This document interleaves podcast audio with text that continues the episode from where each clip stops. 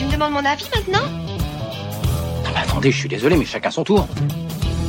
Ça prend 5 minutes et puis après on est tranquille, on peut faire ce qu'on veut.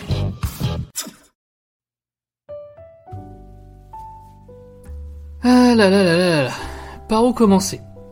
Et je dis même pas ça pour faire un effet de style, hein. je ne sais littéralement pas par où commencer tellement il y a des choses à dire. Bon d'abord, commençons par rendre à César ce qui est à César. Ça aurait pu être une vanne du film ça d'ailleurs. Commençons par saluer Guillaume Canet, l'autoproclamé sauveur du cinéma français, qui nous a bassiné sur tous les plateaux télé en nous affirmant que ne pas aller voir son film c'était signer la reine mort du cinéma.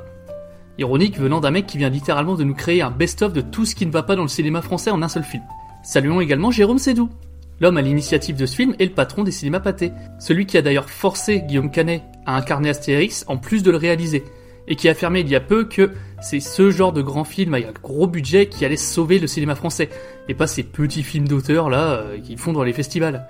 Bien joué les gars, changez rien, vous venez de prouver à la France entière que malgré tous vos efforts pour vous placer comme les sauveurs du cinéma français, vous en êtes en fait les bourreaux. Et vous avez fait ça tout seul, comme des grands. Enfin tout seul. Pas vraiment. Vous l'avez fait avec une tonne d'invités plus inutiles les uns que les autres. Mais bon, on va faire du buzz, ma petite dame, comme disent les jeunes.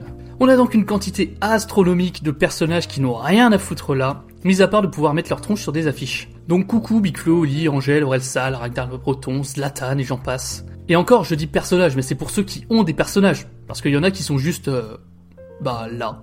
Et encore, il serait là pour être intégré au scénario. Mais même pas, c'est l'inverse. On sent qu'il y a des scènes qui ont été écrites uniquement pour montrer des guests. On regarde pas des personnages, on regarde des influenceurs déguisés en gaulois pour faire une vanne par rapport aux trucs qu'ils font dans la vie. Et ils repartent. Bah, merci d'être passés les gars. Pensez à prendre votre chèque en partant et n'oubliez pas de nous faire de la pub. Et puisqu'on est sur les personnages, bah, on va également saluer Marion Cotillard, qui a la gentillesse de jouer dans toutes les daubes de son mari et de rouler des pelles à tous ses potes dans chacun de ses films, comme elle le dit si bien. Et puis, pour revenir sur le principal intéressé, Guillaume Canet dans le rôle d'Astérix, Guillaume, il avoue sans problème en interview qu'il ne voulait absolument pas jouer Obélix. Eh bah Guillaume, quand on parle d'un film à 65 millions de budget qui est censé sauver le cinéma français, si t'as pas envie de le faire, juste le fais pas en fait. C'est pas parce que t'as pas osé dire non au patron de pâté de peur de perdre tes subventions qu'on doit se taper ça. Ah, et là je suis désolé, je vais être un peu méchant, mais l'actrice qui joue la princesse, c'est une catastrophe. Elle joue pas, elle lit son texte, littéralement. C'est limite parodique à ce niveau-là. Et le pire, c'est qu'on peut même pas lui en vouloir. C'est son premier film, littéralement. Elle s'est pointée aux auditions, elle a été prise, sans aucune expérience, pour interpréter le rôle principal dans l'une des plus grosses productions françaises de tous les temps. Sérieux, c'était quoi vos critères Belle et asiatique? C'est tout? Vous vous en foutiez à ce point-là? Non mais dites-le franchement, parce que là ça commence à se voir les gars. Mais bon, avec tous ces acteurs, au moins on sait où sont passés les 65 millions de budget. Parce que c'est sûr que c'est pas passé dans les costumes. Bordel, les Romains, pendant tout le film, j'avais l'impression qu'ils osaient pas taper trop fort pour pas casser leurs accessoires. Mais bon, vous comprenez, c'était plus important d'avoir Zlatan qui met des mandales au ralenti plutôt que d'avoir des vrais costumes et des vrais effets spéciaux. Ah parce que oui, j'en ai pas parlé, hein, mais euh, mis à part deux trois exceptions, les effets spéciaux puent la merde aussi, évidemment. Mais bon, vu que le montage est charcuté, qu'il y a absolument aucun travail sur la lumière ni la photographie, au moins, tout est raccord. Ah.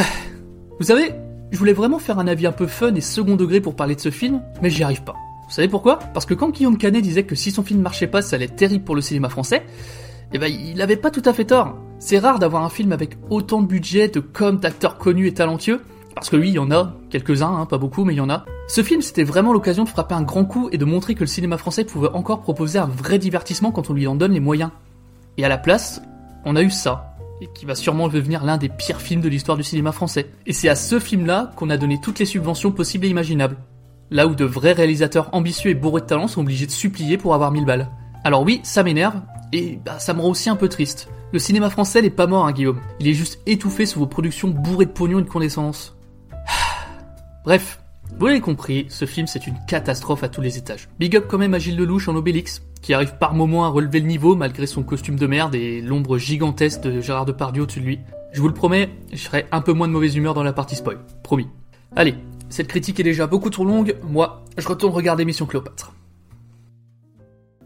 Ah, tu me demandes mon avis maintenant? Ah bah attendez, je suis désolé, mais chacun son tour. Ça prend 5 minutes et puis après on est tranquille, on peut faire ce qu'on veut.